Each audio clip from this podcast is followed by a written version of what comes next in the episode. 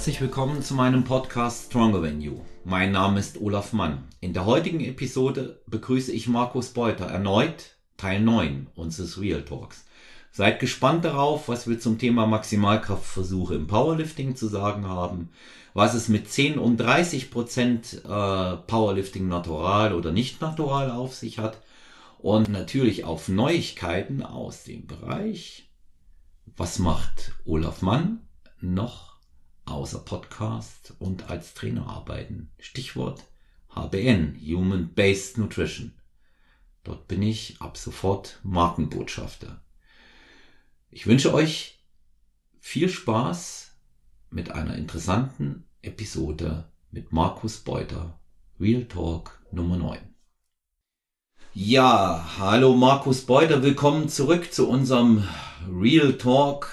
Heute Teil Nummer 9, ich darf schon ankündigen, Teil Nummer 10 wird auch noch in diesem Jahr kommen, werden wir ganz fein um Weihnachten herum platzieren, dass wir euch, liebe Hörerinnen und Hörer von Stronger Than You, immer noch ordentlich Material und Content zum Diskutieren liefern können. Markus, ich grüße dich am Sonntagmorgen. Ja, schönen guten Morgen, Olaf. Schönen guten Morgen alle, die dabei sind. Ja, bin gespannt. Könnte eine gute Folge werden. Das denke ich auch. Feedback zur Folge ist gut, zu den Folgen an sich. Und wir steigen gleich mal ein äh, zur letzten Folge und da geht's äh, noch einmal um dieses Thema, was wir offensichtlich noch gar nicht so erschöpfend diskutiert haben für unsere Hörerinnen und Hörer. Was ist natural tatsächlich möglich im äh, Powerlifting-Bereich? Natürlich stellt sich dann wiederum die Gegenfrage, was bringt die unerlaubte chemische Unterstützung?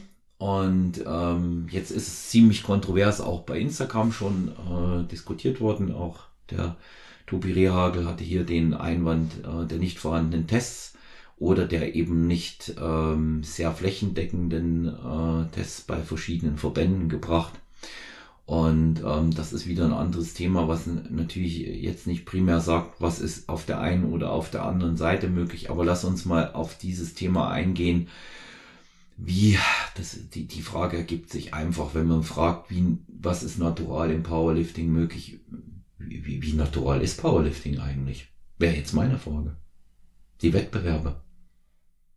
Das ist genauso natural und auch gleichzeitig nicht natural wie Ah, das ist schwierig, mein Gott, ist echt schwierig. Also nochmal, um auf Tobi einzugehen. Also Tobi hatte ja dann bei Instagram ähm, in, in, in der Kommentarspalte und das war wirklich mega konstruktiv. Grüße an Tobi bitte. Ähm, darauf hingewiesen, dass wenn ich von einem getesteten Powerlifting-Verband spreche, wie jetzt einfach die IPF, Schrägstrich ähm, der BVDK in Deutschland, wenn ich da von clean und von getestet spreche, dann ist das nicht das gleiche clean und getestet, wie wir das jetzt im, äh, äh im Natural Bodybuilding haben, also in der GNBF oder so. Ne? Also weil da ist einfach nochmal ein viel flächendeckenderes Maß an Kontrolle, an Off-Season-Tests und so weiter. Eine Sache, die jetzt so in der IPF und im BVDK nicht stattfindet. Ja, klar, beide proklamieren äh, einen sauberen und getesteten Sport, aber die Umsetzung und auch, also auch die Gelder und die Möglichkeiten, wie das dann stattfindet. Also da hinkt das Powerlifting dem, dem deutschen Natural äh, Bodybuilding einfach hinterher. Da gibt's nicht die Möglichkeiten. Zumindest nicht mal dem von der GNBF. Ne? Ja, ja, was ja, jetzt ja nicht heißen soll, dass sie, ja. Wir haben ja andere Verbände, die das anders machen, ne? Ja, aber es ist immer, du, also letztendlich wir, wir reden hier über, über gefühlte Sachen, wir reden hier über ähm, anekdotische Berichte, man, man berichtet über das, was man selber aus seiner Wettkampfzeit gehört, gesehen und erfahren hat. Ähm, ich rede jetzt nicht mal so von dem, was dann irgendwo mal im Internet auftaucht. Perfekt ist gar nichts, richtig gut ist auch gar nichts. Ähm, also ne, ein ungetesteter Powerlifting-Verband ist auf jeden Fall 100% ehrlicher als ein getesteter Powerlifting-Verband, weil das sind einfach tatsächlich alle Leute nicht getestet und das ist 100%. Und in einem getesteten Verband, das sind jetzt im Umkehrschluss nicht 100, Leu 100% getestet. Also da ist mhm. einfach noch ein gewisser Prozentbereich einfach mit, mit, mit Grauzonen und mit Skepsis und so weiter und ja, ist aber auch, ist ja jetzt aber auch nichts, was wir jetzt irgendwie faktenbasiert darlegen können. Also da gibt's jetzt keine Statistiken drüber, das sind Hintergrundberichte, da gibt dir der ein oder andere Athlet, der auf höherem Level unterwegs ist, mal einen Hinweis wie, hey Mann, wenn da einer kommt zur Probe, da, da, da wird da mal hier ein bisschen die Leute ausgetauscht und da wird nicht jeder zum, zum Doping-Test gebeten, der jetzt eigentlich ähm, das machen müsste. Da wird dann beim Losen auch nochmal ein bisschen äh, nochmal gelost, damit's gut aussieht. Ne? Und ja, solche Dinge geschehen da auch. Ähm, aber deswegen, deswegen muss man es ja dann nicht alles äh, über einen Kamm stellen und sagen, gut, die Powerlifter, die sind einfach auf, auf Stoff auf der Bühne. Das wäre ja auch völliger Quatsch. Das äh, glaube ich auch nicht und ähm, tendiere da sowieso äh, zu deiner Aussage aus dem letzten Podcast, dass da wenig, viel, viel weniger auch verwendet wird als beispielsweise im deutschen Natural Bodybuilding. Da muss man sich auch ähm, keine, keine Illusionen hingeben. Ich habe das schon mehrfach gesagt und das kann ich hier nochmal erneuern, gerade wenn man die Wettkampfergebnisse anguckt. Und da spielt es überhaupt gar keine Rolle, welcher Verband das ist, ob äh, GNBF, WNBF oder irgendein anderer Verband. Ähm, es wird immer Athleten geben, die durchkommen. Man muss ähm, die medizinische, chemische Unterstützung, die illegal ist, ähm, natürlich nur rechtzeitig absetzen. Ja, und ähm, die Leute aus diesen Bereichen, die wissen auch ganz genau, wie das geht. Und ja. ähm, man wird äh, das auch immer wieder auf der Bühne sehen. Es gibt ja eine hochintensive Diskussion, die ich auch bald mit dem Frank Holger Acker fortsetzen werde, äh, zum Thema ähm, Natural Bodybuilding. Ähm, hat einen Artikel auf Andro veröffentlicht, ich hatte ihn dir auch geschickt. Mhm. Ähm, vegane Fleischwurst. Ja, und ähm, da ist für mich eben auch immer die Frage, äh, so auch ein Abwägen, da ist ein, ähm, nicht allein die Verwendung illegaler Substanzen, Anabola Steroide in, in dem Fall ähm, spielt da eine Rolle, sondern eben auch die Gesamtbetrachtung gesundheitlicher Aspekte und wenn zum Beispiel im Natural Bodybuilding, und du weißt, wie kritisch ich diese ganze Wettkampfsache da auch sehe, immer mhm. wieder ähm, für einen gesunden Sport und Gesundheit steht im Vordergrund und ähm, das ehrenhafte Leben und und und geworben wird, dann ähm, muss ich immer sagen, dass ich so in der, in der Mitte liege zwischen Kotzen und Weinen. Ja, weil ähm, das hat damit überhaupt nichts zu tun. Auch Natural Bodybuilding, gehen wir mal davon aus, dass nichts verwendet wird, wie es bei den meisten sein wird, die da antreten, ist weit davon entfernt, gesund zu sein. Hm. Ja. ja. Und ja, es ist weit davon entfernt, äh, nur für die Ehre zu sein. Auch das ist ein knallhartes Business. Hier geht's ums Geschäft. Ja. Und ähm, letztendlich muss man sich immer fragen, was opfern die Athletinnen und Athleten dafür, um so auszusehen, auch im Natural Bodybuilding und was bekommen sie dafür. Und das ist für mich eine ganz, ganz fragwürdige Diskrepanz, die sich dort auftut. Ja. Und ich würde mal sagen, dass der, dass der Athlet an sich eher für Ruhm und Ehre dort äh, kämpft, als dass es jeder andere Verband macht, weil im Verband geht's nur um Kohle. Mhm. Ja. Und da gibt's keine Ausnahme. Und da muss man sich auch nicht hinstellen und so tun, als ob äh, man das nur dafür macht. Ja, der Verband und dies und das. Äh, man darf eben eines nicht vergessen und das ist, dass der, ähm, dass der Verband auch immer Leute ernährt. Und das ist ja auch legitim, aber man sollte nicht immer so mit der Moral und Ehrenkeule dort rumschwingen. Und alle anderen sind ähm, deswegen schlechter. Wir haben es ja auch gesagt, ne? da sind wir nun entfernt davon hier, äh, moralisch das Zepter zu schwingen und zu sagen, Nee, das geht ja, das geht ja nun gar nicht. Es ist immer mit dem Leistungssport auch ähm, verbunden gewesen, so etwas. Und äh, der andere Bereich, der ist für mich insofern viel, viel ehrlicher, wenn die Leute dazu stehen, was sie tun und für was sie es vor allen Dingen tun. Ja, klar. Ich meine, es ist natürlich immer aufrichtiger zu sagen, ja, ich nehme Steroide und ich trete auch in einem ungetesteten Verband an, als zu sagen, ich trete einem getesteten Verband an und nehme keine und lüge damit. Mhm. Ja, weil also lassen wir die Moral aus dem Ganzen raus und dann geht die ganze Diskussion eigentlich auf ein ganz kleines Häufchen zusammen, bin ich der Meinung. Weil ja. sowohl Bodybuilding als auch Powerlifting haben einfach zwei große Probleme. Und zwar, oftmals ist die Diskrepanz zwischen dem ersten und dem zweitplatzierten oder der erst- und drittplatzierte, die ist manchmal relativ groß. Und das gibt dir natürlich immer ganz schnell einen Impuls zu sagen, oha, das ging nicht mit rechten, äh, das ging nicht mit rechten Dingen zu. Wenn ich mir jetzt, jetzt schaue ich mir Leichtathletik an oder sonst was, das sind Ergebnisse wahnsinnig knapp. Ja, also sowohl auch wenn ich sehe, wenn, wenn, wenn ins Ziel, wenn im Zieleinlauf kann ich mit dem Auge gar nicht auseinanderhalten, wer jetzt wirklich der zweite oder der dritte oder der erste gewesen wäre. Das muss das, das, das Zielfotoshooting muss das dann entscheiden.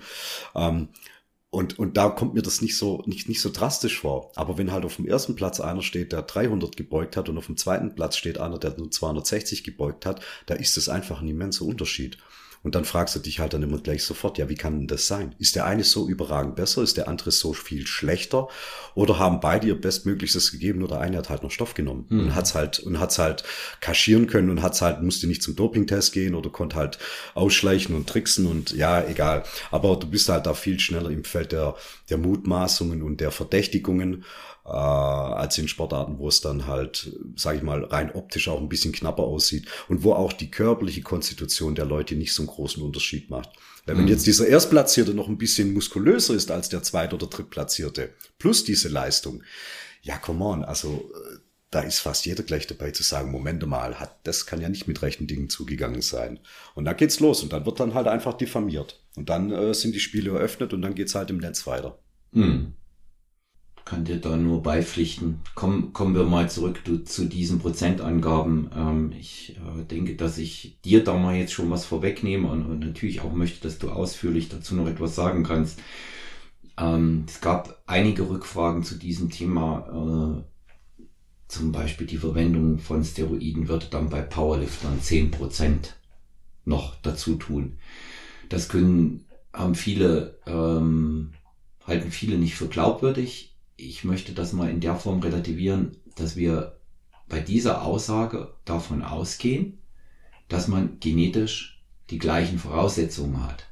Ja? ja. Und dann die zehn Prozent den Unterschied machen. Ganz bewusst hast du ja dann auch, nachdem ich den Namen ins Spiel gebracht habe, über Eddie Hall geredet und bei dem hat es dann eben 30 Prozent ausgemacht, weil er nicht die genetischen Voraussetzungen hatte. Und ähm, vielleicht kannst du da äh, zu, diesen, zu diesen Unterschieden bezogen dann aufs genetische Limit und dann letztendlich auch die Leistung, die unter Stoff zustande kommen, etwas sagen. Also erstens mal gibt es gar nicht genug Daten, die großartig was anderes zulassen als, als Schluss. Weil diese zehn Prozent, auf die ich mich da berufe, die habe ich auch recherchiert. Wenn es irgendjemand ein Bedürfnis ist, kann ich das auch nochmal raussuchen und soll man mich direkt anschreiben, dann kann ich äh, ihm oder ihr das zukommen lassen. Aber bei diesen zehn Prozent, da reden wir von der Leistungsspitze. Soll heißen, Athleten mit gleichen Voraussetzungen, mit gleichem Trainingsstand, in derselben Gewichtsklasse, in derselben Alterskohorte, äh, sind am, am, am Limit ihrer natürlichen Leistungsfähigkeit und jetzt verwendet noch einer äh, die Menge X an Steroiden und dem holt das dann noch zehn Prozent raus. Und höhere Werte, 20, 30, 40 Prozent, ich weiß ja nicht, was die Zuhörer und Zuhörerinnen sich da vorstellen, die hast du dann, wenn eh schon eine Diskrepanz zwischen einem Stärkeren und einem Schwächeren besteht. Na, dass der Stärkere was nimmt, dann ist er noch mal stärker, dann sind es halt 30 Prozent, natürlich. Aber wir gehen von beiden vergleichbaren aus. Stellst dir vor, wie zwei Autos, du hast zweimal den Golf mit demselben Motor, selbe Leistung und so weiter. Und der eine kriegt jetzt dann halt noch äh, äh, ein paar kleine Gimmicks dazu und dann holt es nochmal 20 PS aus dem Fahrzeug raus. Aber wir reden von zwei vergleichbaren Fahrzeugen und nicht von einem alten schrottigen Polo von 1998 und von einem äh, neuen Golf. Also wo die Grundvoraussetzungen schon mal unterschiedlich sind. Weil dann machen die 20% PS nochmal deutlich mehr aus, dann reden wir von einer höheren Prozentrange des Unterschiedes. Aber man muss immer den Vergleich auf Augenhöhe suchen und da mit diesen zehn Prozent mal rechnen. Und wie gesagt, alle anderen Zahlen, also es gibt ja auch in den Statist oder in den Erhebungen, in, in die ein paar wenigen Vergleichsstudien dazu, gibt es nicht allzu viel Zahlen. Das sind meistens sind es auch immer Auswertungen von irgendwelchen Ergebnistabellen mit Rückschluss auf, wie viele Leute wurden dort positiv getestet, die wurden dann rausgerechnet, da wurde ein Mittelwert ähm, dann äh, äh, ja, ein Mittelwert wurde dann errechnet und daraus leiten sich diese zehn Prozent ab. Weil jetzt mal bitte, es gibt keine Studien, wo eine Referenzgruppe X 400 Milligramm Test in der Woche kriegt und eine Referenzgruppe X, die kriegt gar nichts und noch eine dritte Testgruppe, die kriegt einfach noch ein Placebo. Ähm, und so, solche Studien gibt es meines Wissens nach nicht wirklich. Also alles, was Steroid, Steroidforschung betrifft, das ist entweder aus der Medizin abgeleitet, ja, ähm, Oder es sind dann halt einfach Ableitungen aus irgendwelchen Ergebnistabellen, wo Sportler X positiv getestet wurde und dann hat man geguckt, aha, diese ganzen positiven, wie viel besser waren die in ihrer Leistung und dann da rechnet man da davon diesen Wert ab und der liegt dann wohl irgendwo bei diesen zehn Prozent. Ja. Hm.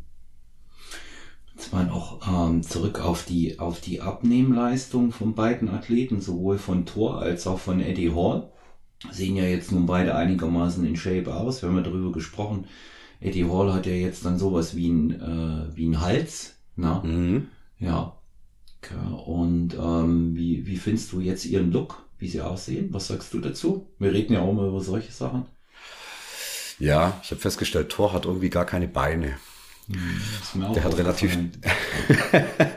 Ähm, ja, das sieht natürlich gut aus. Sie haben eine überragende Mittelpartie. Da musst du einfach mal sehen, was du als Strongman über die Mittelpartie alles ableisten musst. Also was das für eine, für eine krasse Mittelstabilisation ist. Also wirklich diese richtige blockigen Bricks, diese, diese, diese Bricks-Bauchmuskeln, die die haben. Ja, sieht cool aus. Mir gefällt sowas. Ähm, äh, aber äh, wie halt immer, wenn man halt die, die beiden als Referenz für irgendwas herzieht, dann redet man halt natürlich vom alleräußersten Ende des Spektrums, ähm, wo halt so die Mittelstandsmargot äh, vielleicht jetzt nicht unbedingt die besten Ableitungen für sich und ihre Trainingsphilosophie oder sonstige Sachen herausziehen kann, passt dann halt nicht mehr zusammen. Aber es ist halt, ja, es ist halt ein Gossip-Thema. Ähm, ich habe keine Ahnung, also muss auch ehrlich sagen, Thor interessiert mich jetzt gar nicht mehr der ist jetzt für mich einfach raus. Der macht jetzt andere Sachen, die ich zwar irgendwie cool finde, ich finde ihn auch als Typ gut, aber wenn der jetzt nicht irgendwas mit Kraftsport macht, dann interessiert er mich auch einfach nicht mehr. Also so ist es bei mir. Ich habe, ich interessiere mich nicht besonders für MMA und für Kampfsport oder so. Finde es dann immer ganz nett, wenn ich da mal irgendwas sehe, worauf die sich vorbereiten. Ähm,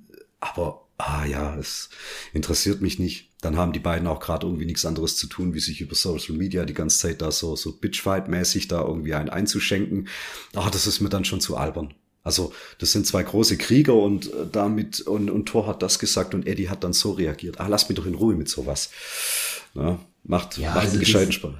Das, das langweilt mich auch, solche Sachen. Aber es gibt halt äh, die die andere, die andere Generation, ich glaube so die äh, sieben bis zwölfjährigen interessiert das dann noch, was die sich so sagen. Ne?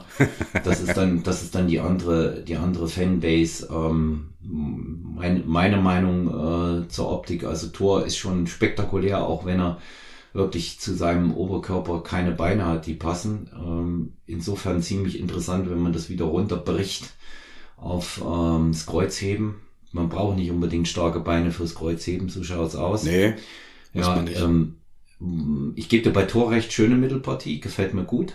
Ja, wirkt wie eine Rüstung. Ähm, Eddie Horts Mittelpartie ist genauso vermanscht wie der gesamte Kerl.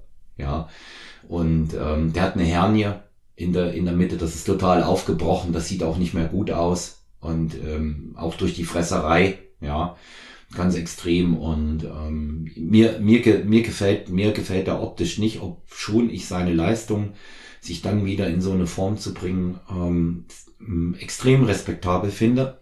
Andererseits muss ich feststellen, ähm, ja gut, wer weiß, wie hat das gemacht. Ne? Und wenn ich mir dann mal auf dieses Thema Kampfsport MMA kurz einzugehen, wenn ich mir die dann angucke, alle beide, ähm, wenn die zuschlagen, da kannst du ja da kannst du auf deren Hände Autogramme schreiben, so langsam sind die. Ja, und beim Treten sind sie noch langsamer. Ich weiß auch nicht, was das werden soll. Natürlich haben die eine unglaubliche Wucht in ihren Schlägen und es ist so wahnsinnig viel Kraft, was sie dabei haben. Aber dass ähm, Powerlifting und äh, MMA so viel miteinander zu tun haben äh, wie Stricken und Gartenarbeit, ja, das wird dabei immer vergessen. Ja, es also mein Interesse, mein Interesse reizt es nicht besonders mehr. Würde mich das Einzige, was mich interessieren würde, wäre, wenn ich jetzt Tor drei Wochen Vorbereitung gebe, äh, wie stark wäre jetzt noch sein Kreuzheben? Das würde mich interessieren. Mhm. Weil bei 200 Kilo Körpergewicht die 501 ja. gezogen zu haben, mit kompletter Vorbereitungszyklus äh, darauf hingehend hingearbeitet, ähm, würde mich jetzt interessieren, was wiegt er jetzt und was ist er jetzt imstande noch äh, zu heben mit einer kleinen Vorbereitung? Also jetzt nicht einfach ins Gym laufen, sondern schon ein bisschen drauf hinarbeiten. Was würde da jetzt noch gehen? Und dann mal so die mhm. Relation zwischen äh, beiden Ergebnissen mal sehen. Das würde mich noch interessieren. Hm. Ja. Ja, da sind wir ja schon hm, auch bei unserem nächsten Thema, Maximalkraftversuche, ne? Und ähm, kurz mal noch eingestreut, äh, kleines Anekdötchen, der Tobias Anthöfer, äh, der stärkste ja. äh, Wheelchairman der Welt, hat am vergangenen Wochenende in Island über 600 Kilo Kreuzheben gemacht. Und ich will die Leistung da auch überhaupt nicht relativieren, aber man muss dazu sagen, er hebt das tatsächlich nur äh, so sechs, sieben Zentimeter hoch und ähm, da wird viel über die Handkraft ausschließlich gearbeitet. Es ist ja sitzendes Kreuzheben, wo ich das praktisch unter mich ziehe und habe die Körperachse direkt unter mir und ähm, trotzdem ist das eine äh, souveräne und großartige Leistung für jemanden, der seine Beine nicht voll einsetzen kann. Ähm, aber Markus, wie ähm, bereitet man sich denn nun auf einen Maximalkraftversuch vor? Wie würdest du es machen? Oder wie hast du es gemacht? Denn jeder Wettkampf, den man macht, ist doch ein Maximalkraftversuch, oder? Ja, das ist richtig, aber jetzt, jetzt muss ich mal davon ausgehen, dass die meisten Athleten ja keine Wettkampfathleten sind. Also die meisten Leute sind ernsthaft ambitionierte Freizeittrainierende mit bisschen Fokus mehr auf Bodybuilding oder ein bisschen Fokus mehr auf, auf Powerlifting oder Kraft als solches.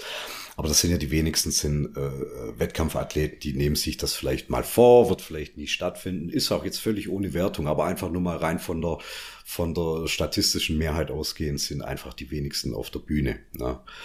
Und dann musst du jetzt erstmal fragen, wofür brauchst du eigentlich einen Maximaltest? Also dein Einser-Wiederholungsmaximum, warum willst du das wissen? Geht es um die Street Credits, zu wissen, hey Mann, wie viel drückst du auf der Bank? Klar, natürlich, das sollte man immer sofort beantworten können.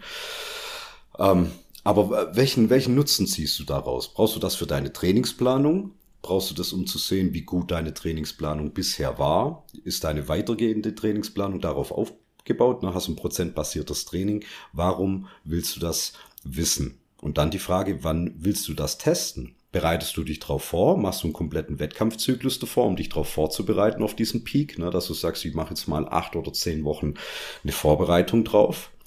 Muss dann aber gleichzeitig wieder fragen, wenn du eher so einen Bodybuilding-Fokus hast, ähm, dann ist das ziemlich konträr zu deinem Bodybuilding-Training eigentlich, weil du trainierst da in der Hypertrophie-Range und dann parallel noch eine Vorbereitung von acht Wochen, um dein zentrales Nervensystem maximal zu stimulieren, um eine gute Leistung abzuliefern, äh, wird auch nicht so praktikabel sein. Ähm, also ich möchte halt einfach bei den Leuten oder die Leute sollten sich, sollten den Grund wissen, warum man das warum man das macht. Ähm, und du hast, entweder hast du ein Wettkampfmaximum, ja klar, das lieferst du nur unter Wettkampfbedingungen ab. Ähm, also das ist, ist egal, das kannst du nicht im Gym abliefern. Das ist eigentlich das höchste Maß an Erregung und an aufgeputscht sein. Und das höchste Maß eigentlich der Leistung. Du hast einen Vorbereitungszyklus. Und manche sind hier besser und manche sind hier schlechter. Also es gibt diese Wettkampftypen. Dann hast du ein Trainingsmaximum. Das ist das, was für die meisten ja eigentlich relevant ist. Ja, das ist auch ein sehr hohes Maß an Leistung, aber halt unter Trainingsvoraussetzungen. Das sind nochmal andere Gesetzmäßigkeiten. Ja, deine Erregung und dein Aufgeputschtsein ist auch recht hoch, wenn du da an den Lift rangehst. Aber am Ende wird da auch alles ein bisschen passend gemacht. Ne? Dein Timing, deine Musik, die Helfer und so weiter. Und das generiert dann halt auch so Trainingsweltmeister. Ne? Die können halt in der Komfortzone am besten performen. Kann aber sein, im Wettkampf sind die wiederum nicht so gut. Und dann das dritte eigentlich, und das ist das, was mir ganz gut gefällt, das ist so dieses tägliche Maximum, dieses Everyday Max. Das ist das, was man auch kennt von der Squad Everyday Philosophie von, von Matthew Perryman oder von John Bross. Und das ist eigentlich die Leistung, die man eigentlich jederzeit vollbringen kann, ohne Vorbereitung, ohne aufgeputscht sein, ohne seinen Lieblings-Death Metal-Track äh, bis Anschlag aufzudrehen und sich dann noch vom, vom Trainingspartner eine Ohrfeige knallen zu lassen und mit Riechsalz zu arbeiten. Ähm, das ist das. Du gehst ins Gym, du wärmst dich auf und du steigst hoch und lieferst dann einen Tagesversuch in deinem Maximum ab. Und das ist eigentlich ein ziemlich ehrlicher Wert, hat allerdings relativ hohe Schwankungen in der Tagesform. Weil klar, mit vier Stunden im Gepäck ins Training gehen, Schlaf oder mit acht Stunden kann wieder schon einen großen Unterschied machen. Stress, dies, das und so weiter. Ähm, also das muss man sich einfach vergegenwärtigen. Ja. Wettkampfmaximum, Trainingsmaximum oder tägliches Maximum, mit welchem willst du arbeiten. Und da gibt's natürlich auch unterschiedliche Herangehensweisen. Also, wann hast denn du das letzte Mal äh, einen Maximaltest in irgendeinem Lift gemacht? Oder einfach einen Maximalversuch, sagen wir mal, mit einem Einser Maximum? Einser Maximum letzten, den ich gemacht habe, war beim Bankdrücken und das war im Mai. Und wie hast du, wie hast du den gemacht? Hast du das in deinem, war das in deinem Plan vorgesehen, dass sich das über Wochen so ein bisschen äh, dazu hingearbeitet hat? Mhm. Weißt also so lineare Periodisierung hingehen dazu. Ähm, Oder hast du das einfach aus dem, aus dem Tag raus? Also ich habe ähm, ja natürlich auch über die Jahre äh, einschlägige Fachliteratur konsumiert. Unter anderem ähm, dann auch in jüngerer Vergangenheit ähm, das Buch äh, Powerlifting, die besten Trainingssysteme aller Zeiten von Markus Beuter. Gutes Und, Buch, ja. Ja, gutes Buch, muss ich sagen. Und ähm, da habe ich mich mal äh, an dieses eine Programming gehalten, bin speziell im Bankdrücken über Wochen ähm, nach Wendler vorgegangen. Mhm. Nach Jim Wendler. Und ähm, aber nur fürs Bankdrücken, weil in den anderen Bereichen ähm, hatte ich ja das, was ich eigentlich erreichen wollte, in dem Jahr schon gehabt. Ich wollte ja dieses Jahr ähm, ein doppeltes äh, Körpergewicht in der Hexbar bringen und eineinhalbfaches beim Bankdrücken. Und ähm, ich habe dann aber gleichzeitig im Mai, äh, das war die letzte Maiwoche noch, äh, dazu genutzt, mein Gewicht ein bisschen nach unten zu drücken, weil ich ja wusste, fünf Wochen später trete ich bei der deutschen Meisterschaft an. Ich war also einer dieser Irren, die das so rum gemacht haben, aber ohne dass ich einen Flüssigkeitsverlust schon mit reingetan habe und habe nach Wendler ähm, die Zeit davor trainiert und äh, ja, dann bin ich eben in den Versuch reingegangen und habe ihn gemacht. So war's. Ja, ja, das, das klingt ja zunächst mal schon äh, nach einem nach einem Konzept. Ja. ja. Ja. Wenn ich mich jetzt auf einen, wenn ich mich jetzt auf einen, auf einen Test vorbereiten würde, also ich muss einfach echt dazu sagen, wenn ich, also wenn ich jetzt kein Powerlifter bin, dann müsste ich nicht mal unbedingt einen 1 Maximum Test machen, um herauszufinden, wo mein Einzelmaximum liegt.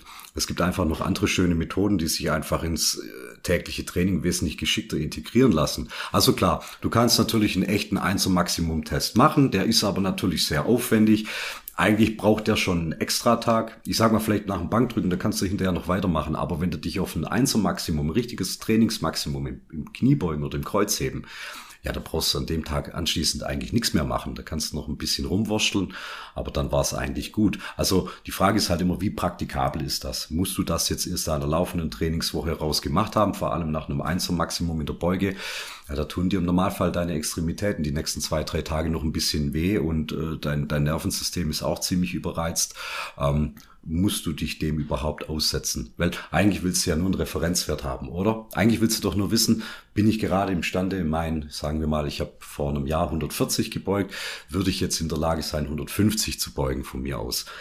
Aber ich muss das gar nicht mal unbedingt hart, hart rausfinden. Also du könntest auch mit, mit einem Wiederholungstest arbeiten. Also es besteht ja überhaupt kein Problem, mit einer sogenannten RapMax-Formel zu arbeiten. Das ist auch das, was man bei Wendler findet. Das kann man auch mal googeln. Einfach RapMax-Formula googeln.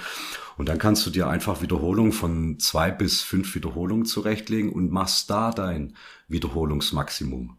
Weil das ist einfach für dein System nicht so hart ähm, aus, äh, äh das, das laugt dein System einfach nicht so hart aus weil eine schwere Dreier- oder Vierer-Wiederholung abzuliefern, ähm, das macht mich nicht so kaputt wie eine schwere Einser-Wiederholung abzuliefern. Und auch der technische Aspekt ist nicht ganz so relevant, weil für eine Einser-Wiederholung, da muss halt auch rein technisch wirklich alles sitzen. Also da machen dann ein paar Kilo im Endergebnis machen dann schon viel aus, ob ich jetzt beim Bankdrücken meine Hand einen Zentimeter äh, ähm, zu weit nach innen oder nach außen gedreht habe und so diese Kleinigkeiten. Das fällt jetzt bei einem Dreier-Wiederholungstest nicht so hart auf, weil da kannst du immer muskulär noch ein bisschen mehr ausgleichen. Da ist technisch nicht so prekär die Situation. Und dann kannst du dein Ergebnis einfach hochrechnen. Ne? Also diese RapMax-Formel, die besteht ja aus Gewicht mal Wiederholung ist ein Ergebnis, dann mal 0,033. Diese Zahl dann plus dein Gewicht ist dann dein theoretisches Einzelmaximum. Ist das jetzt eine perfekte Formel? Nee, ist sie nicht, aber sie funktioniert einigermaßen gut. Und wenn jetzt deine Wiederholungen nicht bei sieben, acht oder neun liegen, weil je höher deine Wiederholungszahl ist für dein Wiederholungsmaximum, umso weniger aussagekräftig ist diese Formel. Ähm, alles bis fünf Wiederholungen ist eigentlich ziemlich, ziemlich verlässlicher Wert, der da dabei rauskommt. Man kann auch googeln, man kann sich auch die äh, Applays Table mal anschauen, da ist es dann so ähnlich hinterlegt. Nur der einzige Unterschied ist, da musst du jetzt nicht mit der Gleichung arbeiten, da musst du nur reinschauen. Wenn du da zum Beispiel vier Wiederholungen ablieferst als Maximum mit deinem Gewicht, dann entspricht es 88 Prozent von deinem Einzelmaximum. Also rechnest du noch die 12 Prozent drauf und da weißt du ungefähr auch, wo du stehst. Und ist einfach mhm. ein Training ein bisschen praktikabler. Ja, ja. Das kann man am Anfang von seinem Training kann man das einbauen. Ja, dann sind deine ersten paar Arbeitssätze, arbeitest dich auf einen schweren Dreiersatz hoch, denn du imstande bist an diesem Tag unter technisch korrekten Voraussetzungen abzuliefern und dann rechnest mit dem Wert mal um und dann weißt du ungefähr, wo gerade dein, dein Einzelmaximum steht.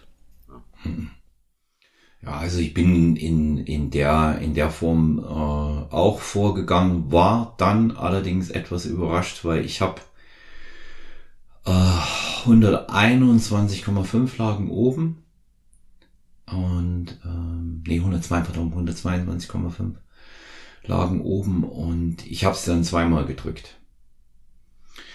Und ähm, das hatte ich jetzt nicht so vorgesehen und habe auch nicht gewusst, dass ich so viel im Tank habe, aber ich habe einen mega guten Tag gehabt.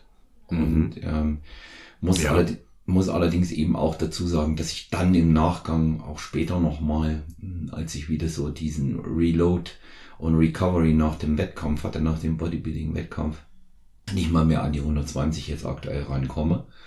Was mir aber jetzt persönlich auch nicht, auch nicht so wichtig ist. Sagen wir, der Arbeitsbereich, der liegt bei mir immer so zwischen 100 und 115. Und ähm, das, das passt, das passt so auch. Ja, also auch mit Bezug aufs Körpergewicht. Ja, Arbeitsbereich, das ist ja auch gut, was du da sagst, weil das ist ja eigentlich auch das, was Sinn macht, weil oftmals ist ja dann, wenn du mit so einem prozentbasierten Programm arbeitest, dann ist dem ja immer vorangestellt dein Einzelmaximum. So. Mhm. Und jetzt ist dein Einzelmaximum aber ein Ergebnis aus, vielleicht bei einem Powerlifter aus einer Wettkampfsituation. Ja, der hat unter Wettkampfvoraussetzungen eine 200er Kniebeuge abgeliefert. Soll der jetzt die 200er Kniebeuge für seinen Wettkampfcycle nehmen, äh, oder für seinen, für seinen nächsten 12 oder, oder, oder 14 Wochen Cycle? Bedingt, weil diese Zahl, die ist ja komplett getweakt. Also die ist ja an dem Tag nur abgeliefert worden, weil alles passend gestimmt hat. Also diese 100 Prozent sind aber nicht deine Alltags 100 Prozent. Die kannst du ja sonst unter, unter der Woche, kannst du die ja dann zwei, drei, vier Wochen nach dem Training nicht mehr abliefern. Mhm. Das heißt, du musst du da dein Trainingsmaximum, mit dem du dann rechnest, das musst du nochmal runterschrauben um 10 oder 15 Prozent locker. Weil sonst verheizt du dich schon in den ersten, in den ersten drei Wochen. Also das ist immer so ein ganz, ganz schmaler Grad zwischen, habe ich ein zu hohes Maximum angesetzt oder sollte ich dieses Maximum vielleicht lieber ein bisschen runter korrigieren, um nicht sofort ausgereizt und am Limit zu sein, weil du willst dich ja verbessern. Hm. Ja. ja, ja. Start, man, start, man startet oftmals zu hoch, eben weil man das falsche Maximum nimmt. Also man nimmt dieses absolute Leistungsmaximum, mega aufgeputscht, mega gehypt, alles drauf hingeschustert. Ähm, und das ist dann aber für den Übertrag, wenn ich von da dann mit 70 Prozent fürs Training, 80 Prozent, dann sind es aber immer eigentlich 10 Prozent höher wie das, was auf meinem Plan steht. Und dann hast du die Tage, wo du 85 Prozent für fünf Wiederholungen beugen sollst und denkst, what the fuck, warum sind 85 Prozent so schwer? Ja, weil dein Maximum zu hoch angesetzt war. Mhm. Und ja. da schließt sich wieder der Kreis, wie man sowas entsprechend auch plant und vorbereitet. Ne? Hast es ja gerade ja. gesagt. Und ja. äh, da könnte man zum Beispiel auch ähm, wieder einfügen, dort, liebe Hörerinnen und Hörer, ähm, werdet ihr auch, wenn ihr euch einen Coach nehmt, einen Trainer nehmt, erkennen, ob der gut ist. Denn der wird euch das Richtige hier aufschreiben. Wenn der 85 Prozent schreibt, und erklärt euch das auch, was für ein Maximum zu nehmen ist und schreibt dann noch hinzu 85 Prozent in Klammern äh, 1 bis 2 Rest in Reserve, dann wisst ihr, ihr habt einen richtig guten Trainer, der äh, das nicht nur gelesen, sondern auch schon mal selber gemacht hat. Ne? Der weiß, wovon er redet. Ne? Und ähm, Arbeitsbereich und Maximalkraftversuche schließen einander ja nicht aus. Und man sollte aber den Maximalkraftversuch, wenn man keine Wettkämpfe macht, nicht dauernd in den Vordergrund dann stellen wir immer solche Aktionen, dann fahren wie 3x3, 4, 4x4er Blöcke hier, wie es Frankie, Frank the Bank Fraumer gemacht hat beim Bankdrücken, aber nicht, im, nicht immer in den Fokus reinrücken, so viel wie möglich. Das muss einfach auch mal in den Kopf reingehen, ja. So viel wie möglich geht nicht. Es ist auch abhängig von Frequenz, es ist abhängig vom Gesamtvolumen und du kannst, wenn du zum Beispiel ähm, mit einem klassischen Zweiersplit oder alternierenden Ganzkörperplänen in dem Bereich arbeitest, kannst du nicht jedes Mal dasselbe Gewicht oder mehr bewegen. Das geht einfach nicht. Du kannst es versuchen, aber du wirst kläglich scheitern irgendwann. Natürlich. Und es gibt genug äh, ernsthaft Trainierende, die der Meinung sind, wenn ich alle drei bis vier Wochen mein Trainingsmaximum teste, wird dadurch mein Trainingsmaximum auch besser. Wird's nicht, Ja, wird's nicht, weil dein Trainingsmaximum ist auch noch zu hoch eigentlich angesetzt. Es ist auch noch mit Hype, mit sich aufputschen, mit richtig, richtig Schaum vorm Mund unter die Handel gehen. Und das ist eigentlich nicht der Normalzustand, in dem du trainieren kannst. Die meisten denken immer, wenn sie dann auch in so eine, in so eine äh, Übertrainingsfalle reintappen oder so, ja, wenn sie dann irgendwann äh, merken, hier wird's jetzt langsam, hier wird die Luft langsam dünn, hat es oftmals gar nichts damit zu tun, dass sie zu viel oder zu oft trainieren, sondern über die Maßen zu schwer. Weil wenn ich jetzt wirklich echte 100 Prozent nehme vom Leistungsmaximum und soll dann mit fünf Wiederholungen und 85 Prozent arbeiten, dann ist es Reps in Reserve 0 oder äh, RPE 10, weil von einem wahren Maximum fünf Wiederholungen zu machen, also es entspreche 85 Prozent, das ist Leistungslimit, da geht nichts mehr. So, aber willst du jetzt jedes Mal mit fünfer Wiederholung trainieren und jedes Mal tot sein danach? Wie du vorher sagst, ein guter Trainer, der plant dir dann noch Reps in Reserve äh, mit, mit, mit eins oder zwei ein. Ja, dann sprechen wir aber auch von einem anderen 100er Maximum, weil dann sind es eigentlich nur 80 Prozent oder, oder, oder 78 Prozent, mit denen du da deine fünfer Wiederholung machen sollst und nicht deine wahren 85 Prozent, weil das grindet dich in Grund und Boden. Da machst du mir keine 3x5 Serien mit deinem wahren 85 Prozent Wert. Ja. ja, vor allen Dingen, du bist, du bist ja, du bist ja mega am Arsch danach. Ja. Du bist, du bist ja, natürlich. Ein, da ja, leidet bist, ja alles darunter. Ja, und ähm, das, ich sag mal, ich, ich werde jetzt ganz widerwillig zugeben, dass es in Ordnung ist, wenn man sich an ein neues Trainingsprogramm gewöhnt. Ja, dass man dann schon auch mal so vier bis sechs Wochen am Stück konstant Muskelkater haben kann, mehr oder weniger. Aber gut ist es nicht, ja. Und es ist schon gar kein Qualitätsmerkmal, wenn der Muskelkater nicht weggeht, weil neben der Tatsache, dass du wahrscheinlich wirklich mega Scheiße im Training baust, kommt noch dazu, dass die Supplementierung nicht passt und schon gleich gar nicht die Ernährung. Das gehört nämlich auch noch zwingend ja. mit dazu. Ich meine, du kannst über Maximalkraftversuche und Powerlifting-Training und ähm, im submaximalen Bereich reden, aber wenn die Esserei dazu nicht stimmt, da kann nichts vorwärts gehen, ja.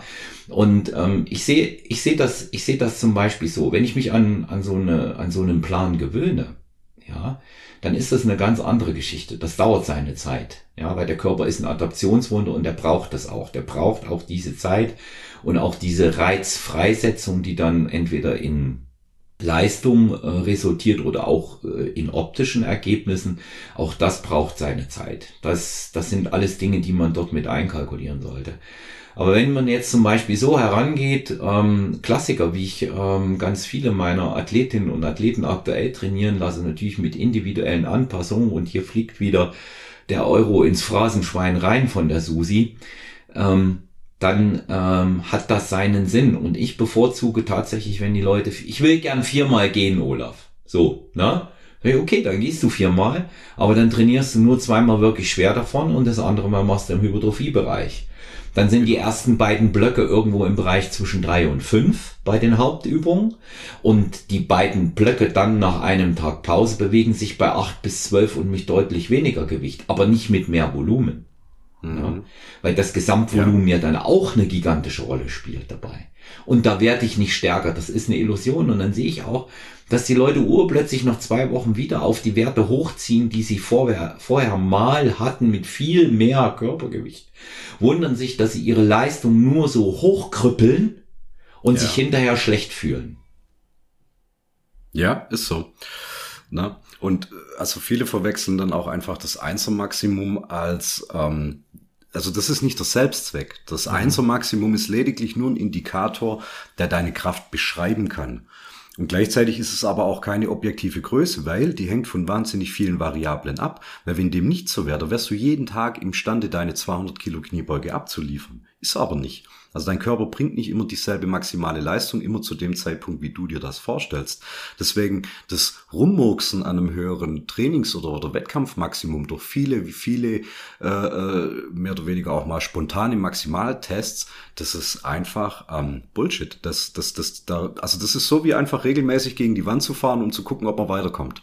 Funktioniert ja. nicht. Machst du nur dein Auto damit kaputt. Passiert aber nichts damit. Und das einzige, das einzige, was dann einigermaßen Sinn macht, also vielleicht als Analogie für alle, die jetzt unter 35 sind ähm, und früher äh, Dragon Balls angeschaut haben, da gibt es den Hauptcharakter Son Goku. Son Goku gehört zu der Rasse der Saiyajin. Das ist ein Kriegervolk Und er ist als Saiyajin geboren und hat sehr hohe kämpferische Fähigkeiten. Wenn er sich verwandelt in einen Super Saiyajin, dann ist seine Kraft mal 10 oder mal 20. Das Problem ist aber, wenn er als Super Saiyajin an seiner Technik und an seiner Kampfkunst arbeitet, dann zieht ihm das zu viel Energie und Ressourcen ab und zerstört auch die ganze Trainingslocation, weil er einfach zu stark ist. Was macht er? Er trainiert als Saiyajin auf seinem Basislevel und versucht hier stärker und besser zu werden.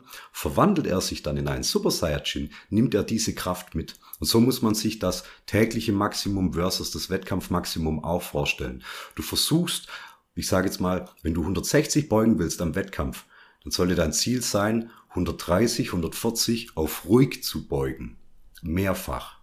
Und wenn du das hinbekommst, dann wirst du irgendwann 145 auf ruhig beugen, irgendwann 150 auf ruhig beugen und dadurch verschiebt sich dann deine Wettkampfleistung, die du imstande bist zu liefern, die verschiebt sich dann auch nach oben. Da werden dann irgendwann vielleicht 160, 165, 170 draus, aber nicht, weil du dich nach der Decke streckst, sondern weil du versuchst, den Boden zu ziehen. Das ist wie mit den Push-Pull-Faktoren, ja. Du kannst versuchen, an der Sache zu ziehen, du kannst aber auch versuchen, an der Sache zu drücken. Und meistens ist das langsame Ziehen an etwas, um das nach oben zu bekommen, immer sinnvoller, wie sich gegen die Decke zu strecken, macht meistens immer weniger Sinn, weil das mit Ausbrennen, mit übermäßig viel Ressourcenaufwand ähm, behaftet ist. Und das andere, das lässt sich schön ins Training implementieren und auch rein von deiner gesamten Verfassung. Komm, ganz ehrlich, also wenn ich weiß, ich muss jetzt heute dreimal 140 beugen und weiß, ich kann die ruhig beugen, dann belastet mich das ja auch schon mal viel weniger, wenn ich weiß, ich muss jetzt heute dreimal äh, 155 beugen und dafür muss ich mich jetzt erstmal wieder richtig, richtig pushen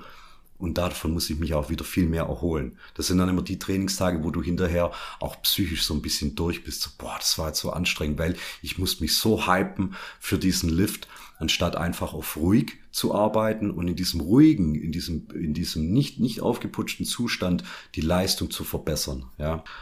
Und ja, meistens unterscheidet das dann auch immer ein bisschen diese Trainingsweltmeister von den, ähm, von den Wettkampfweltmeistern, die es dann tatsächlich abliefern, weil die einen halt ständig im Training auf Vollgas unterwegs sind und da gute Werte abliefern. Aber die sind künstlich, die sind gepusht. Ja, die sind mit 500 Milligramm Koffein, mit einem harten Death Metal Track, mit Bitch Slaps ins Gesicht und Riechsalz abgeliefert worden. Ja, und dann, ganz ehrlich, was willst du am Wettkampf da noch draufpacken? Außer vielleicht noch einer längeren Vorbereitungszeit. Aber am Wettkampf läuft das dann genauso ab. Da holst du dann nicht nochmal magische 15 Prozent mehr Leistung raus, weil du bist schon im Training völlig, völlig versiebt. Das funktioniert nicht. Da müsste ich ja tatsächlich bei einem Powerlifting-Wettkampf mehr rausholen können, weil ich höre weder Death Metal, noch nehme ich Riechsalz, noch nehme ich Booster. da müsste ja tatsächlich noch was gehen. Vielleicht ging ja auch deshalb an dem Tag zwei. Na, keine Ahnung.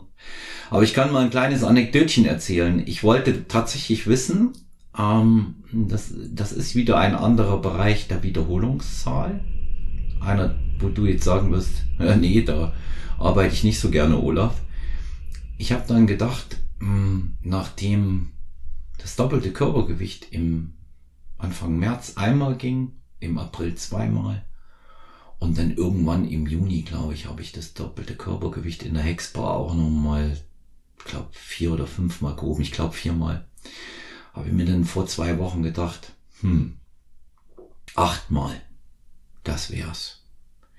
Und dann habe ich achtmal 163 äh, Kilo gehoben in der Hexbar, was, was wirklich gut ging. Ich habe es auch erst nicht gemerkt, aber ich war danach gefühlt vier, fünf Tage krank. Gefühltes Kranksein, mhm. weil ich mein Zentralnervensystem wirklich absolut absolut überstrapaziert habe. Es hat ewig gedauert, ehe die Schmerzen in den Beinen aufgehört haben. Mhm. Ja. Das hat wirklich, ich habe mich gefühlt wie äh, Entzündung pur. Ne? Und dazu kam noch hier mein Knie, was mich äh, wirklich äh, arg beutelt in der letzten Zeit. Und übrigens, was beim Hexparkreuz eben überhaupt nicht wehtut, auch so ein interessantes Phänomen. Und ähm, ja auch hinterher äh, gedacht, naja, das muss es auch nicht ständig sein. Und ich äh, pflege jetzt meinen Wiederholungsbereich äh, 5 mal 5 mit 140 oder ähm, vielleicht auch gegebenenfalls mit 145 mal, aber ich gehe da auch aktuell nicht viel höher. Ne? Und 163 mal 8, gute Kraftleistung, keine Frage. dann weißt du auch, was nach oben möglich wäre. Ne? Ich denke, es ist durchaus realistisch anzunehmen, es würden vielleicht auch 173 oder 175 gehen, ne? einmal. Aber ich will es gerade nicht wissen. Ja. Ich meine, warum trainieren, trainieren wir, also ist egal, also jetzt nehme ich einfach wieder den Powerlifter. Man trainiert das ganze Jahr über eigentlich im submaximalen Bereich. Was heißt das? Das heißt ja eigentlich nichts anderes, wie dass ich irgendwo im Bereich zwischen drei, vier bis sechs, sieben, acht Wiederholungen arbeite. Natürlich, ein Powerlifter muss von seiner äh, neuralen Effizienz dann auch imstande sein, Einser- und Zweier Wiederholungen zu handeln. Da ist noch mal ein bisschen, da geht es dann auch um die, in die intramuskuläre Koordination rein. Das ist das, was ich dann vorher auch gesagt habe, die technischen Abläufe. Also man sollte bei einer Einser-Wiederholung jetzt nicht mehr groß über die Technik nachdenken müssen. Das muss einfach verinnerlicht sein. Und das lernst du dann halt auch nur. Also wenn du lässig Fünfer-Wiederholungen abliefern kannst, dann ist es eine Einser-Wiederholung mit einem deutlich höheren Gewicht, das nochmal 15 Prozent erhöht wurde, äh, nochmal schwieriger. Das ist dann das, wo dann auf einmal so die, die Extremitäten so anfangen, ein bisschen zu zittern und zu wackeln. Wenn man es nicht gewohnt ist, das muss man dann auch gelegentlich mal machen. Aber hauptsächlich findet das Training im submaximalen Bereich statt. Und das ist der Bereich, in dem du eigentlich relativ angenehm, ohne dich groß zu hypen, trainieren kannst und also wer jetzt das ganze Jahr über mit, mit seinen Fünfer-Wiederholungen trainiert, das ist schon folgerichtig. Aber wenn er das jedes Mal hart am Limit macht, also wer jetzt irgendwie mit einem 5x5-System gut fährt, ja, ist, ist prima. Gelegentlich mal noch ein paar schwere Wiederholungen einstreuen, einfach mal zum Gucken, aber die dann auch bloß nur auf Tagesmaximum, also was bin ich heute gerade imstande zu, ab, abzuliefern. Ähm, aber bei den Fünfer, wenn du da schon struggles, das was ich vorher gemeint habe, wenn du bei den Fünfer schon struggles, dann sind die auch viel zu hoch programmiert und eigentlich sollten die dir relativ gut ähm, von der Hand gehen. Das sieht man dann auch, wenn man sich so Pläne wie die von nochmal von, von Wendler anschaut. Ähm, er sagt ja auch, du machst deine 3x5 oder deine 3x3 oder deine 5-3-1 und dann kannst du noch am Ende ein, zwei Joker-Sets ranhängen und da noch einen, einen M-Rap-Satz machen, also einen Maximalwiederholungssatz und so weiter. Und das schaffst du aber auch nur, wenn du dich bei deinen Basissätzen davor nicht schon verheizt hast. Und wie schaffst du das? Indem du halt nicht mit einem äh, viel zu hoch gegriffenen Trainingsmaximum von 100 Prozent ausgehst, sondern du cuttest da erstmal ein bisschen was runter und dann ist das okay. Dann kann man das so machen. Man kann auch sein tägliches Maximum einfach morgen mal austesten auf der Bank, ohne sich da großartig dafür zu hypen. Dann kommen vielleicht 120 Kilo dabei raus, so wie jetzt bei dir oder 110. Und dann weiß man, okay, ein Trainingsmaximum wäre vielleicht jetzt nochmal 10, 15 Prozent höher, ja, weil ich mich da richtig hart dazu push. Aber als Referenz, ich kann 110 auf ruhig drücken, funktioniert, dann nehme ich das mal als mein, als mein Wert, mit dem ich dann auch weiter programmiere. Ja, mhm. Weil meistens liegt es nicht an den Programmen, die man verfolgt, meistens liegt es einfach daran, dass der Startwert viel zu hoch ist hängt dann meistens mit dem Ego zusammen auch, ne, ist dann halt einfach schöner, die letzte Wettkampfleistung als 100 Prozent zu nehmen, anstatt jetzt nur 180 Kilo zu nehmen. Ja, ist einfach, ja. Und viele wissen es halt auch einfach nicht besser.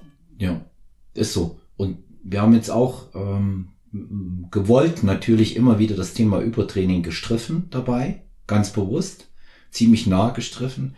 Und lass uns beide nochmal zusammenfassen. Ich fange mal an, Markus, woran man Übertraining erkennt. Und dann haben wir das Thema, glaube ich, auch ausreichend abgehandelt. Mhm. Wir werden da jetzt auch nicht in jedes Ding stärker einsteigen. Das haben wir jetzt getan. Aber es wurde gefragt. Ich fange an und sag, erstens erkennt man das Übertraining. Ich bin ständig müde. Ich habe keine Erholung mehr im Schlaf. Zweitens, es kann Appetitlosigkeit ergeben. Drittens, ich habe Dauermuskelkater der überhaupt nicht äh, mehr weggeht. Viertens, ich fühle mich krank. Fünftens, ich habe ständig Kopfschmerzen bei so schweren Übungen, wo ich den Kopf nach vorne beuge, wie beim Kreuzheben. Das kommt sehr häufig vor. Und als sechstes, was mir hier fürs äh, Übertraining noch einfällt, ich werde mich in meiner Leistung überhaupt nicht mehr steigern, sondern ewig auf denselben Kraftleistungen äh, bleiben, wo ich bin. Das ist Übertraining. Was fällt dir noch ein? Das ist Übertraining und Übertraining ist auch wirklich dann Übertraining, wenn du das nicht in den Griff bekommst, indem du nur ein, zwei Trainingseinheiten aussetzt oder mal eine Woche gar nicht trainierst oder mal nur eine Woche locker trainierst. Also da hängst du dann schon ein bisschen länger in den Seilen. Das geht nicht so schnell weg, aber das kam ja auch nicht von heute auf morgen. Also Übertraining musst du ja dann auch über Wochen und Monate anhäufen. Und das ist dann ja meistens immer so, ne? Also eine Sache, die du über, über, über drei Monate hin verschuldet hast, die kriegst du nicht in drei Tagen wieder ähm, abgearbeitet. Funktioniert nicht. Hm. Aber die, ähm, die Symptome, ja klar, würde ich, würde ich so sagen, ist manchmal immer noch ein bisschen individuell, was beim einen oder anderen dazukommt, aber ähm, ja, meistens ist das zentrale Nervensystem durch. Der Körper ist permanent nur am, am, am Regenerieren, aber du hast nie das Gefühl, er ist fertig regeneriert. Alles fühlt sich schwerer an als sonst. Genau, es wirkt sich dann auch noch äh, auf, auf den Appetit aus, auf den Schlaf. Also alles ist irgendwie schlecht. Und wenn du andere Faktoren aus deinem Leben nicht dafür verantwortlich machen kannst, ja, da ist es halt aller Wahrscheinlichkeit nach das Training, das das verursacht hat. Mhm. Ne? Okay. Aber der kleine Bruder davon ist ja dann immer noch das Overreaching. Das ist dann Übertraining in XS, also die kleine Version davon. Das ist dann einfach ein kurzfristiger Leistungsabfall.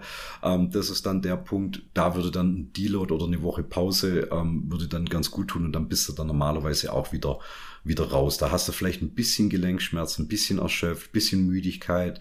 Ähm, und das kann man dann eigentlich dann recht schnell auch wieder in die Spur bekommen. Aber das Übertraining ist wirklich ähm, das Schreckgespenst. Es gab vor zehn Jahren immer noch genug Leute, die gesagt haben, ah, es gibt kein Übertraining, es gibt nur zu wenig Schlaf und zu wenig Essen. Ja, alles klar, äh, Boomer. Ja, ich, ich weiß, worauf das hinaus will. Wir gehen davon aus, deine anderen Faktoren sind einigermaßen gut. Du schläfst einigermaßen anständig. Du hast genug gegessen. Du, deine, deine Supplementierung läuft auch einigermaßen gut. Aber trotzdem geht's dir schlecht also hat es dann doch was mit dem Übertraining einfach zu tun. Ja, und du, und du kannst, schlechte Trainingsplanung kannst du, also weder kannst du ja eine schlechte Diät austrainieren, ne? also du kannst ja nicht einfach nur Mist essen und durch viel Training äh, trotzdem dafür sorgen, dass du gut aussiehst. Das gibt's eigentlich im Normalfall gar nicht, zumindest nicht mal, wenn man über 30 ist. Und äh, genauso wenig kannst du Übertraining oder, oder ein zu hohes Trainingsvolumen, zu hohe Trainingsintensität ähm, wegfressen. Also 8000 Kalorien sind nicht die Lösung dafür. Ja. ja. Irgendwo, irgendwo ist, äh, spielt das, äh, spielt das nach meiner Auffassung dann ab einem bestimmten Punkt keine Rolle mehr. Ja. Das kannst du, das kannst du vernachlässigen. Ja. Genau, genau. Was man natürlich versuchen möchte immer zu vermeiden, ist natürlich ein Underreaching oder ein Untertraining. Also das heißt, du kriegst keine Verbesserung, keine Progression mehr hin, weil insgesamt dein Volumen, deine Intensität und deine Frequenz zu gering sind, um Reize zu setzen. Ja, also das ist dann Kategorie das typische Gym-Member, der halt schon seit acht Jahren dabei ist. Den siehst du ja ein Jahr aus immer dieselben Gewichte am Cable Pushdown machen und auch immer dasselbe trainieren. Der hat sich auf diesen Grad angepasst und da kommt nicht mehr mehr. Da passiert nichts mehr, weil der ja, ja zu dem Thema machen wir sowieso noch einen extra Podcast, den werden wir vielleicht zu Silvester senden. Ähm, was sind die, was sind die verrücktesten äh, Übungen bei den äh, Leuten, die keine Fortschritte machen im, im Studio? Also momentan äh, im Studio, in dem ich trainiere, erfreut sich größte Beliebtheit liegende Kabelcurls. Liegende Kabelcurls. Ähm, da macht kein einziger eine Kniebeuge, geschweige denn eine Beinpresse ja. oder hebt mal Kreuz, drückt die Bank. Echt sowas. Was ich noch spektakulärer finde. Habe ich Bock auf so eine Folge, weil da habe ich auch, da habe ich ja, auch die machen wir. Bringen, die machen wir, die machen wir, die Zehner nehmen wir mit rein. Ja, mhm. die nehmen wir in die Zehner mit rein. Oder auch eine meiner absoluten Lieblingsübungen. Wir haben bei uns im, äh, im Studio eine äh, Watrix äh, Wadenhebemaschine. Geniales Ding. Mhm. Voll in die Vorstreckung. Sitzend kommt. oder stehend? Sitzend, sitzend. Mhm. Also so schräg sitzend stehend eigentlich, kannst du sagen. Es ist Im Grunde genommen knallst du dich da so rein, wie wenn du in eine Hexbar gehst, aber es ist ein Sitz und du dehnst deine Waden volles Rohr. Sieht es so ein bisschen aus wie so eine Mini-Beinpresse. Richtig. Sieht ah, aus ja. wie eine Mini-Beinpresse, die so nach hinten geht. Aha, ja. aha, aha. Und da sehe ich die Leute Kniebeuge drin machen. Ja. Ja, also auch schon. Ja. Aber da greifen wir jetzt nicht vor. Nee, da greifen wir nicht vor. Da greifen wir nicht vor, dann machen wir eine extra schöne Folge. Ja, ja sehr Markus, sehr du wolltest mich fragen, was es Neues gibt. Ich weiß, es brennt ja unter die Nägel. Ja, ja, ja, weil äh, im Leben des Olaf Mann geschieht immer relativ viel, auch in kurzen Abständen manchmal. Und jetzt ist es wohl wieder soweit. Ja. Was, was hat sich denn da getan? Ich glaube, da steht irgendeine Abkürzung im Raum. Ja, so ist es. Also, ich habe ähm, auch hier nochmal, ich hatte es in der vorangegangenen Folge im Intro mal gesagt und jetzt möchte ich hier etwas ausführlicher darüber sprechen. Ich habe also die äh, große Ehre und das Vergnügen und obendrein noch den Spaß dazu, ähm, ab sofort Markenbotschafter für HBN zu sein, Human Based Nutrition. Ein Konzept, was Holger Guck äh, entwickelt hat im Supplement-Bereich, das auf ähm, seine beiden erfolgreichen Bücher HBN und HBN 2.0 zurückgeht. Auch die möchte ich empfehlen. Ich habe eine Podcast-Folge dazu gemacht. Wenn es ums Thema Ernährung geht, ist das die Bibel genauso Thema Powerlifting deins. Die Bibel ist für mich und Pflichtlektüre für alle meine Athletinnen und Athleten mittlerweile, weil ich sage, ihr nehmt das raus, was ihr wissen müsst, auch um mich zu entlasten. Und der Holger hat vor Jahren äh, eine Supplementlinie kreiert, hat dort in die äh, Supplementlinie immer viele Erfahrungen seiner Klientinnen und Klienten und auch Athleten mit einfließen lassen und so sind äh, ganz besondere Produkte hier entstanden und ähm, hinter denen ich stehen kann. Wie sich der eine oder andere mit Sicherheit vorstellen kann, habe ich jetzt speziell seit es den Podcast gibt und auch während meiner Trainertätigkeit immer wieder Vorschläge und Angebote bekommen, ähm, mit äh, Supplementlinien zusammenzuarbeiten. Darüber habe ich mich natürlich sehr gefreut, weil mich das ehrt und auch Wertschätzung für meine Arbeit darstellt. Aber die habe ich bisher dankend ausgeschlagen. Hier war es tatsächlich so, dass ich auf den Holger zugegangen bin, ähm, nachdem wir das Buch promotet hatten und gefragt habe, wie das, was er denn von der Idee halten würde. Wir halten, äh, arbeiten da zusammen und das hat er dann auch äh, sofort auch angenommen und muss dazu sagen, die, die Produkte sind für mich ähm, deshalb äh, so überzeugend, weil sie nicht nur den Performance-Bereich abdecken, sondern auch das tägliche Leben. Das ist auch etwas, was ich meinen Klientinnen und Klienten ruhigen Gewissens empfehlen äh, kann und möchte. Fangen wir jetzt mal so äh, kurz einen Schnitt an, Markus. Da ist einmal. Ja, würde fragen, gibt es ein paar Beispiele vielleicht? Gibt's ja. Gibt's einmal dieses Diet Whey Protein, was nachweislich beim Abnehmen hilft. Das tut es, das ist nachgewiesen, das kann man nachlesen und ähm, das hat auch den Stempel dafür bekommen und damit darf man auch offiziell werben. Aber was ist geil, ist, es schmeckt einfach. Es schmeckt einfach total geil. Ja, also schon mal gut, ne? Ja, das, das ist das ist nicht ganz unwichtig. Ne, Steve Bentin sagt ja, äh, Whey muss funktionieren, das andere muss nur schmecken. Ich sag da, nee, ein schöner Post-Workout-Shake ist toll oder wenn ich es eben auch in meinen Quark reinrühre oder in mein Frühstück und ähm, probiert Haselnuss. Probiert Haselnuss. Ich schicke dir vom Diet Way, schicke ich dir eins, Markus. Ja, ah, herzlich gern. Ja, und dann gibt, dann gibt es äh, zwei Post-Workout-Produkte, die ich hier gern erwähne, weil auch da Preis-Leistungs-Verhältnis und vor allen Dingen die Inhaltsstoffe funktionieren. Die sind insofern interessant, dass sie einmal geteilt werden in äh, Unisex und zum anderen in Best Ager. Best Ager kann man sich vorstellen, sollen die Leute über 40 nehmen, also auch du. Also und, ein bisschen Ginkgo biloba drin fürs Gehirn, oder? Ja, genau. Und all, all die anderen Sachen, damit man nichts vergisst. Aber ja. ähm, in erster Linie ist es so, diese beiden Post-Workout-Produkte stellen ein ähm, All-in-One, ein vollständiges Post-Workout-Produkt dar. Sie laden also nicht nur auf mit Whey-Protein, sondern auch mit Carbs und mit äh, Creapur. Ja, und es kommen noch wichtige äh, Bestandteile wie essentielle Aminosäuren etc. mit hinzu. Deswegen ähm, ein sehr gutes Produkt, das wirklich auch dann zu Recht ähm, die Bezeichnung Post-Workout-Meal trägt, wenn man die ähm, die, äh, die Dosierung einhält, dann hat man unmittelbar nach dem Workout auch eine komplette Mahlzeit. Ja, das sind 300 Kalorien, hat man eine kleine Mahlzeit.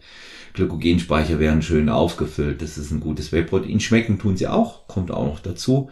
Übrigens diese Produkte, die dieses, äh, diesen Post-Workout-Rahmen da erfüllen, äh, sind ganz witzig. Die haben äh, Schwarz-Gold und wer die Farben von Stronger Than You und von Team Stronger Than You kennt, weiß das auch, passt gut zusammen, wenn man es in die Kamera hält. Werde ich aber bald noch zeigen.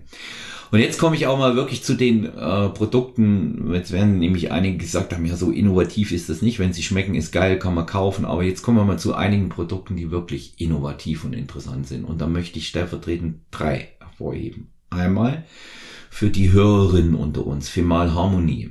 Ein Produkt, was wirklich universell einsetzbar ist für jemanden, der äh, Probleme um die Regel herum hat oder der sich im Klimakterium befindet. Es ist sehr gut für die Ausgeglichenheit. Es ist nachweislich ein Produkt, was dafür sorgt, dass weniger ähm, Nebenerscheinungen äh, um die Regel herum eintreten und man auch äh, eine gewisse Kompensation während des Klimakteriums auch machen kann. Es ist ein Wohlfühlprodukt für Frauen.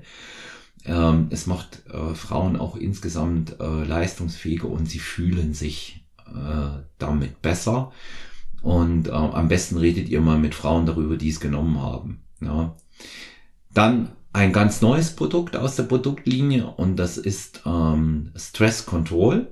Finde ich sehr gut, ähm, weil jeder Mensch hat heute Stress und wenn ich mir die Nachrichten angucke und ähm, das äh, C-Wort ähm, auch nur aufnehme, das mit 19 endet, dann äh, wird das schon dem einen oder anderen, auch mir zugegebenermaßen, äh, schon ein gewisses Maß an Stress dann auch erzeugen und andere Bereiche durch die Arbeitsbelastung, durch die Gesamtbelastung aus Familie, Sport, und ähm, allen anderen Dingen, die man im täglichen Leben so zu meistern hat, ist einfach Stress da, der ist relevant, man braucht den nicht wegreden, man kann zehnmal sagen, ich will mich nicht stressen lassen, das wird genauso wenig funktionieren, wie in der Geschichte des Beruhigens. Der Satz beruhig dich mal nicht funktioniert hat. Ja, und aus diesem Grund äh, ist Stresskontrolle sehr, sehr gut einsetzbar, wenn es darum geht, das klassische Runterkommen beschleunigen zu wollen kann ich sehr empfehlen dabei. Es macht äh, ausgeglichen, es beruhigt einen und enthält äh, keinerlei Stimulantien in irgendeine Richtung, ist alkoholfrei, sind Kapseln, muss man dazu sagen.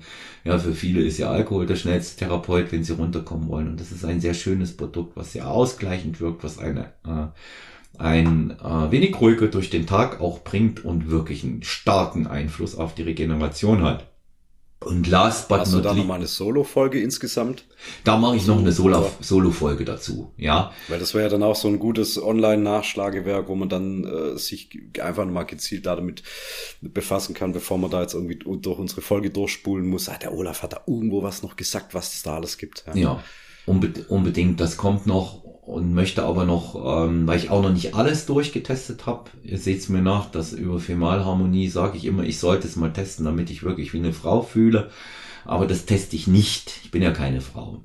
Und last but not least für heute, ähm, weil ich das unmittelbar in der Probe hatte, wie Stresskontroll und ähm, dieses Diet Way, aber wirklich ein Knaller, das ist Fire Up.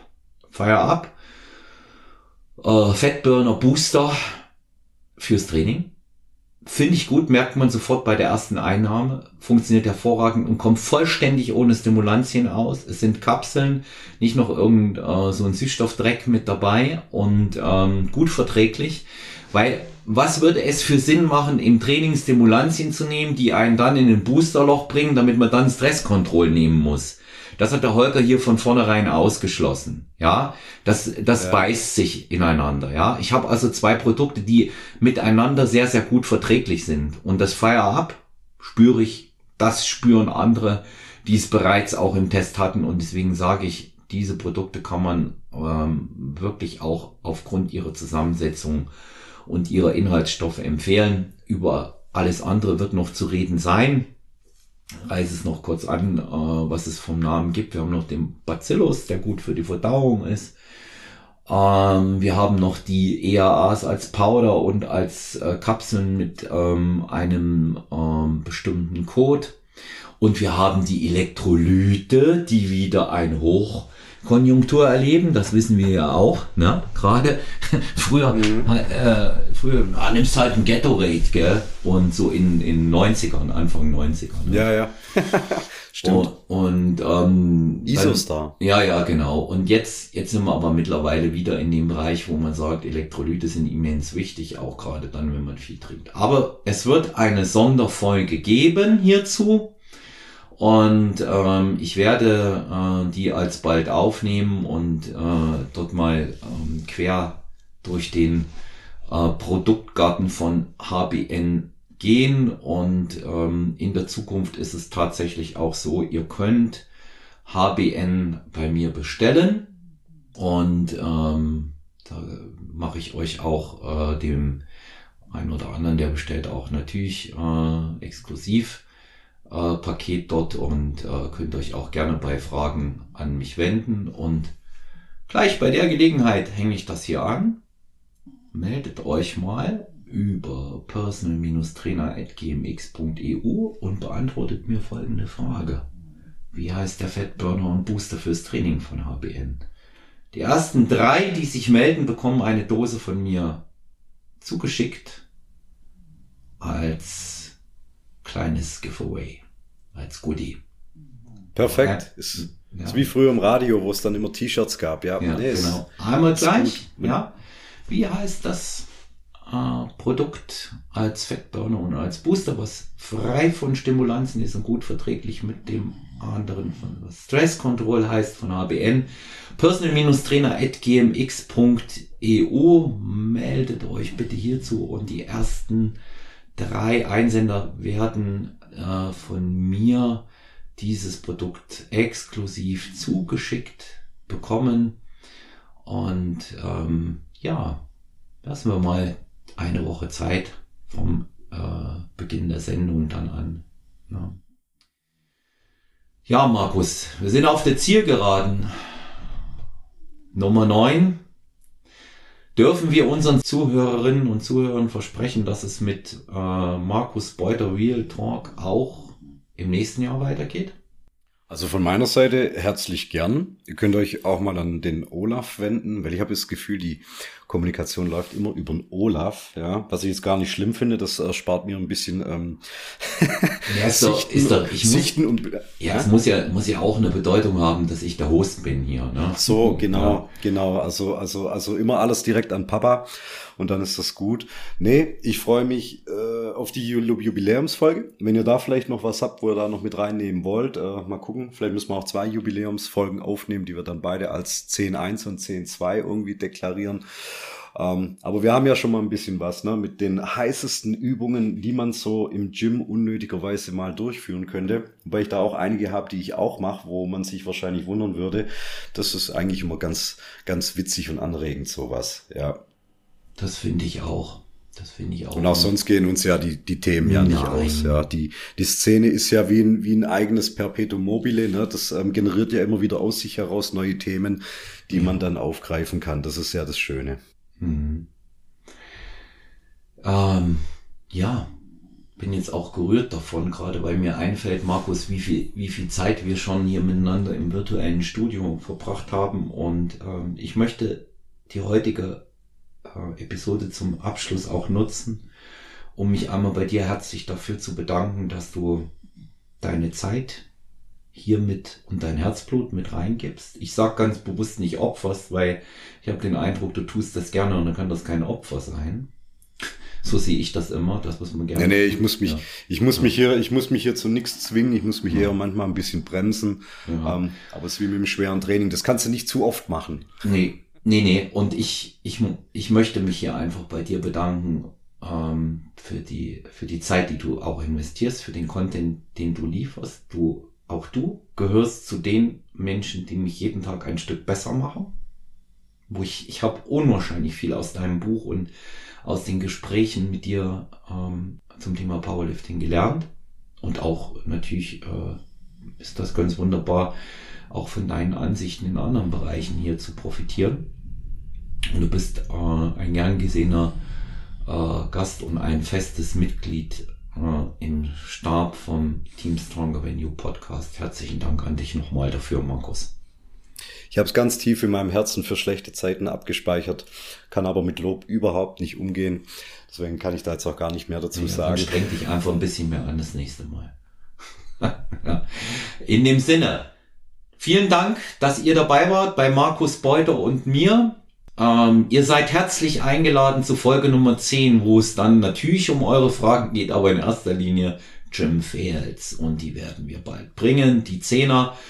Ich sage noch einmal Dankeschön fürs Zuhören. Feedback bitte an person-trainer.gmx.eu. Gerne auch 0173 7739 230 0173 7739230, WhatsApp-Nachricht oder schreiben, wenn es euch gefallen hat oder ihr Anregungen, Feedback habt. Abonniert uns, lasst konstruktive Kritik da, lasst eure Fragen da und eure Anregungen auch über Themen, über die wir sprechen sollen, was ihr euch wünscht, jederzeit sehr, sehr gerne. Wir freuen uns immer darüber. Und denkt an das aktuelle HBN-Gewinnspiel. Wie heißt der Booster? Wie heißt der Booster fürs Training und Fettburner? Fettburner und Booster von HBN. Personal-Trainer.gmx.eu. Die ersten drei bekommen den exklusiv von mir zugeschickt. Ich wünsche allen noch eine schöne Zeit. Bleibt gesund, bleibt standhaft. Auch wenn es wieder härter wird jetzt. Ähm, euer Markus und euer Olaf. Tschüss.